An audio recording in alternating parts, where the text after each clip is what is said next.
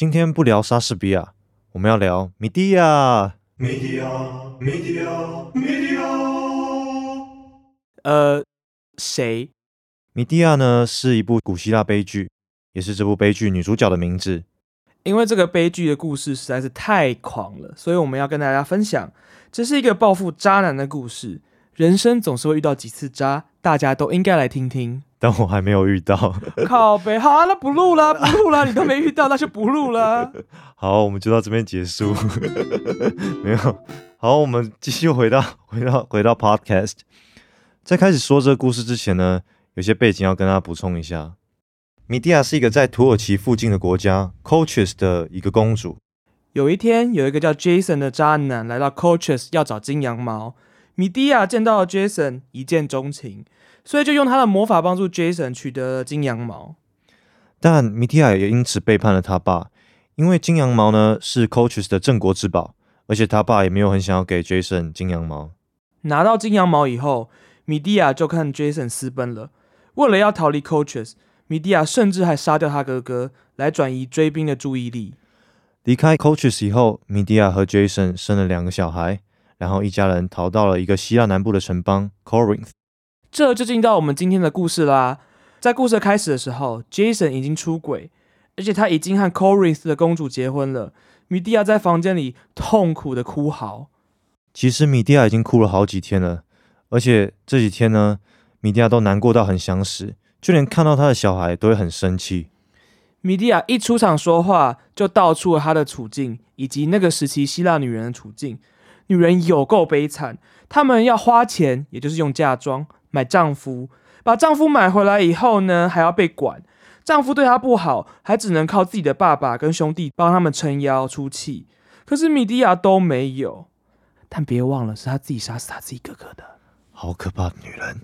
干嘛没事学我小声讲话，烦欸 米迪亚讲完话呢，Corinth 的国王 Creon 也出场了，还宣布要立刻驱逐米蒂亚跟他的小孩。因为 Crayon 很害怕米蒂亚会伤害他的女儿，也就是渣男 Jason 的新老婆。米蒂亚苦苦相求，甚至还跪下来求 Crayon，希望看在他小孩的份上，让他在 Corinth 多留一天。Crayon 最后也答应了，觉得米蒂亚一天应该没有办法做些什么吧。吼、一天之内可以做的事情可多着，我们等一下再来谈。在国王 Crayon 走了以后，渣男 Jason 又出现了，而且一来就臭骂米蒂亚，说米蒂亚就是因为嘴贱，所以才被放逐。啊，不知道是谁先外遇的吼。Jason 还假惺惺的说，他其实很希望米蒂亚可以留下来。米蒂亚听了之后，好气哦，他直接呛 Jason，当初是他救了 Jason 的命，龙也是他杀的，然后他背叛整个家族，帮他取了金羊毛。Jason 欠米蒂亚这么多，结果这个全世界无人能比的烂渣男背叛他，让他沦落到无依无靠，还要被放逐的地步，好气哦你！是在气什么啦？哦，Jason 回米蒂亚说，当初虽然是米蒂亚帮助他取得金羊毛，但 Jason 觉得真正救他的是女神 Aphrodite 和他的儿子丘比特 Eros，因为如果没有 Eros 让米蒂亚喜欢他的话，米蒂亚就不会帮助 Jason 取得金羊毛了。Jason 还说，米蒂亚虽然付出很多，但他也拿很多啊。米蒂亚现在住在希腊，而不是住在那个 Colchis 这个落后的国家。毕竟从希腊城邦的角度来看，Coaches 就是城邦之外的野蛮国家。之所以跟 Corinth 的公主结婚，Jason 说，一方面是希望整个家不会穷困潦倒，二方面是希望小孩可以过好一点的生活，也希望帮两个小孩添几个弟弟。哼，第三呢，是 Jason 想要拥有很多财富。很明显，这才是真正的原因吧？Jason 骂米蒂亚不懂他的苦心。啊，毕竟苦的又不是 Jason，是米蒂啊。Jason 最后还说，男人就应该有其他方式生小孩，女人根本不应该存在这个世界上。哦，Jason 很懂呢，这个 BL 都有写。好，总之，总之这边还有个好笑的桥段可以补充一下，在 Jason 这个长篇大论的过程中，米蒂亚还听不下去，打算直接走人。Jason 还没喊说等等，听我讲。所以说，大家以后遇到这种强词夺理的渣男，也要有转身就走的勇气。好，回到故事。总之，米蒂亚听了之后，诬告北宋，也拒绝 Jason 假惺惺的提议。也就是说，他不想要在驱逐后去找 Jason 的朋友帮忙。那就回到一个老问题了：如果他把公主跟国王都杀掉，那他怎么样才能逃出升天？有哪个城邦会接受他呢？这个时候救星就来了，拍手。对，Jason 走了以后呢，雅典的国王 Egus 突然出现了，在米迪亚告诉 Egus 发生什么事情以后，简单来说一句话，就是渣男耍了他，跟公主结婚啊，害他被放逐。米迪亚求 Egus 可以收留他，而 Egus 也答应了，但前提是米迪亚得自己离开这个国家。在 Egus 离开后，米蒂亚就展开了他的复仇计划。他决定送公主一件精致的长袍跟一顶黄金花冠，但他会在这些礼物上面涂抹可怕的毒药。只要公主穿上长袍、戴上花冠，就会痛苦的死去。再来，他打算要亲手杀掉自己的小孩，让 Jason 绝子绝孙。虽然杀死自己的小孩很痛苦，但为了要重重伤害 Jason，米蒂亚愿意狠下心来。米蒂亚派了仆人去找 Jason，而 Jason 也很听话的就回到米蒂亚旁边。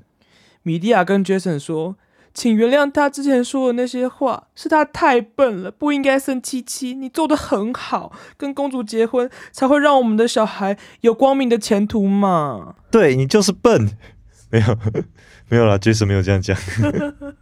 好，Jason 很庆幸米蒂亚终于想开了，他跟米蒂亚说，他希望他们的小孩未来会成为 Corinth 这国家的领导人，过着美好的生活。但他讲着他们小孩的时候，突然发现。哎，米蒂亚怎么开始哭了呢？毕竟一想到自己晚点会杀掉他们，他们怎么可能会有美好的未来？米蒂亚还是忍不住哭了嘛？不过米蒂亚当然没跟 Jason 这么说，他只有说，女人本来就爱哭嘛，她只是想到小孩就不舍嘛。毕竟 Crayon 打算把他跟两个小孩一同驱逐出境，那不能让小孩留在 Corinth，不要一同流亡呢？Jason 于是答应了米蒂亚。说他会努力说服 Crayon 看看。那既然要说服 Crayon，就要从女儿下手。米蒂亚理所当然提议，请他两个孩子把他精心准备的礼物送给公主，讨公主欢心，这样公主才能说服 Crayon 不要赶走他们。虽然 Jason 一开始不赞同这个提议，但最后还是答应了，让孩子把礼物送给公主。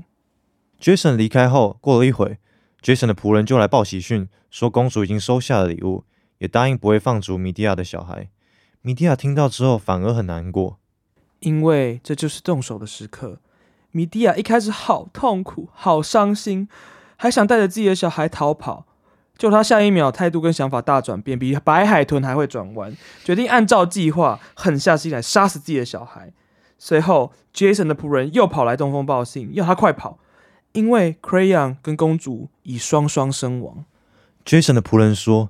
米蒂亚的小孩离开了以后，公主试穿了袍子跟花冠，穿上去没多久，她的皮肤的颜色突然开始变了，双脚开始颤抖，一不小心就跌坐在椅子上。过了一下子，又口吐白沫，连眼珠都掉了出来，脸色变得好苍白。这时，花冠突然烧了起来，公主全身起火，开始燃烧。她试着想要把袍子跟花冠脱下来，但怎么脱都脱不掉，最后她倒在地上。已经不成人形。这个时候，公主的爸爸，也就是国王 Creon，跑了进来。Creon 跪在地上，抱住了他女儿的尸体。哎呦，我女儿啊，你怎么变成这样？是谁害你死的？我怎么觉得你讲这句话在那边偷笑？人家死女儿很惨嘞。好了，你继续讲。当国王 Creon 要站起来时，女儿身上的袍子却粘在他的身上。他一想要用力挣扎，他的皮肉。就连着袍子一起被撕了下来，骨肉分离。最后，国王 Creon 放弃挣扎，跟女儿死在一起。一具尸体现在就变成了两具。米蒂亚听完了 Creon 跟公主的死讯，就知道是时候了。接着就传来两个孩子悲惨的呼救。这个时候呢，Jason 也出现了。他问米蒂亚的邻居米蒂亚的下落。Jason 似乎预料到米蒂亚在想什么。所以很担心小孩现在的状况，希望自己能够及时拯救小孩，但都已经为时已晚。最后，米蒂亚坐着他爷爷太阳神 Helios 的飞天马车，带着两个小孩的尸体直飞雅典。直飞雅典，好烦！我干嘛讲掉直飞啊？好啦，总之故事讲完了。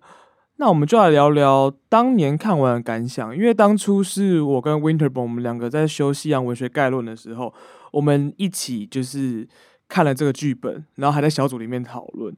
我有点，但我有点忘记当初的细节，所以我有点好奇 Winterborn，你当初看完的时候，你的感想是什么？就是最开始你的看完的感觉是什么？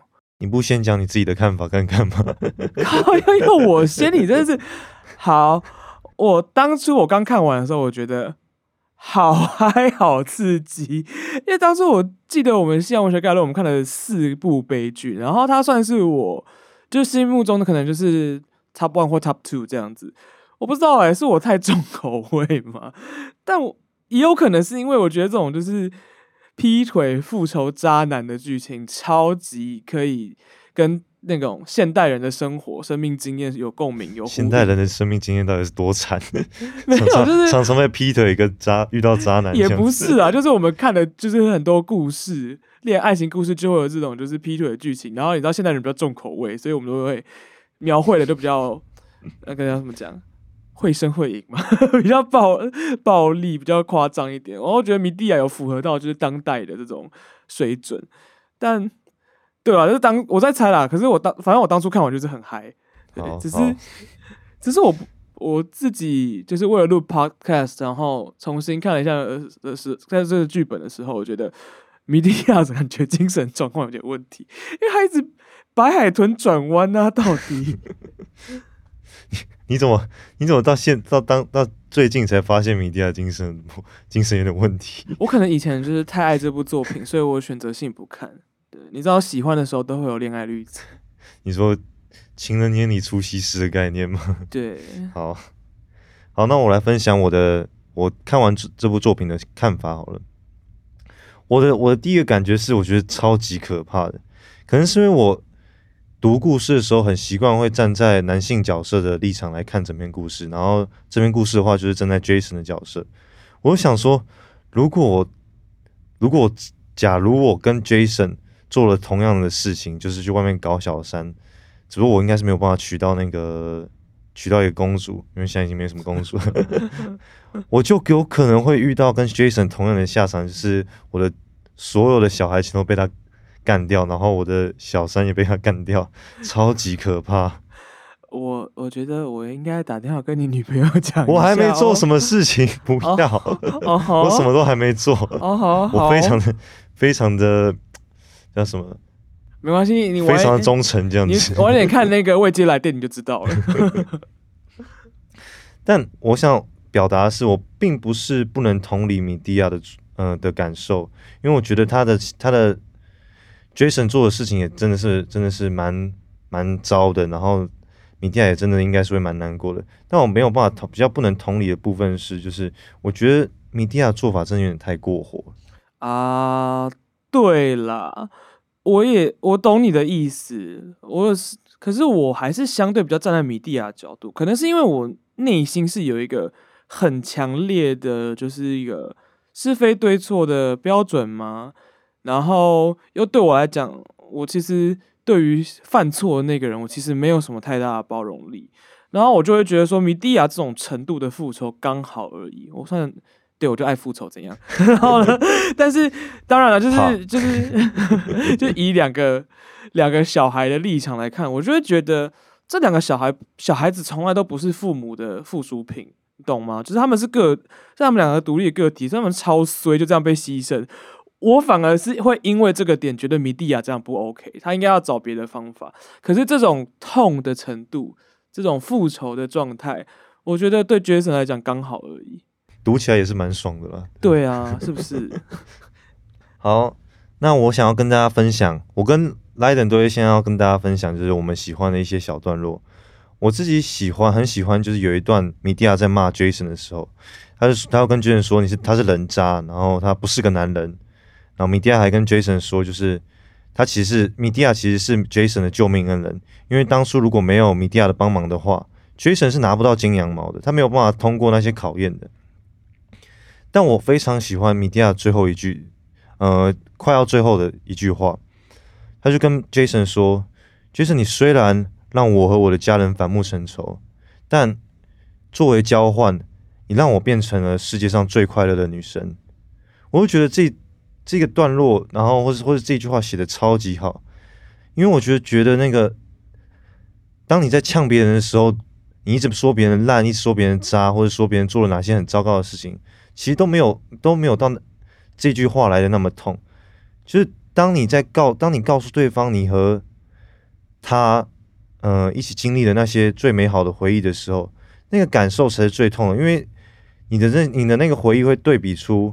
就是现在对方对你做的事情有多差，然后才那个痛才是最深刻的。对我来，我觉得我自己这样觉得啊。对，有时候就是一段关系、一段感情走向终点的后之后，那种惊喜对比会让人很心寒。不过。哎，不过你讲这段落，这显得好像怎么办？我等下讲的东西，感觉好像很没有水准呢。没关系，你就讲，你就讲。就是我其实我比较喜欢的一个小段落，就是我很喜欢，就是我觉得里面有一些很有趣、很好笑的地方嘛。就你仔细一发现，你会发现，就是仔细看、仔细阅读，你会发现，就是除了 Crayon 跟公主，还有 Jason 这三，他们自就是本人，就是他们三个人这样，好像大部分人其实都是站在米蒂亚这边的。你懂吗？就其实很多人都跟我，就是这剧里面很多角色都跟我一样，就是觉得说，Jason 好渣哦，米蒂亚要为自己复仇，要为自己做些打算。尤其就是很好笑，就是那时候事情发发生事情的时候，是 Jason 的 Messenger 先跑过来说：“米蒂亚，快跑，他们要在抓抓你了。”就对啊，就是其实你仔细想想，米蒂亚他能够成功的复仇，也是因为其他人的支持或是默许吧。对，总之我觉得米蒂亚他还是就是该怎么讲，觉得这些小段落让我觉得很好笑，因为你会发现整部剧大家都觉得 Jason 是渣男。好啊，那既然我们的标题叫做“爱情小教室”，那么我们的 Winterborn 就是恋爱经验丰富的 Winterborn，你有你有恋爱经验丰富？女朋友交很多的 Winterborn，这样就是。讲的好像很渣一样，没有啦，就是比较比较比较有人爱的 Winterborn，就是你有什么就是从感情上面出发的想法跟建议呢？其实我觉得这整篇故事其实用现代的角度来说，就是一个危险情人遇到渣男的故事。然后奉劝大家，就是不要当像 Jason 这种人。就如果你真的不想要，呃，你真的已经对一个人没有感觉了。